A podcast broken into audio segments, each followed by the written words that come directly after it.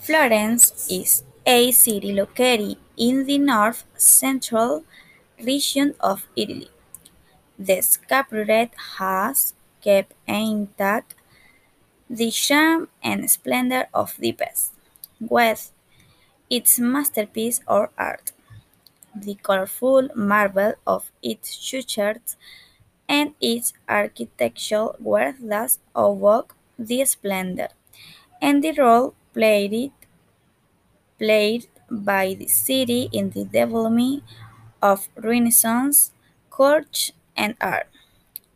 Its urban profile is really beautiful, where architecture works of charm adds out, including the largest and the cathedral dedicated to Santa Maria del Fiore is located in the heart of the old town. It dates back to the fourteenth century, in the early, early Renaissance.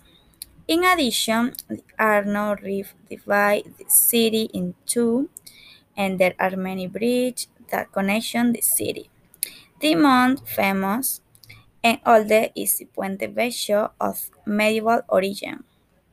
It was the only bridge that survived the Nazi bombings in World War II high great value.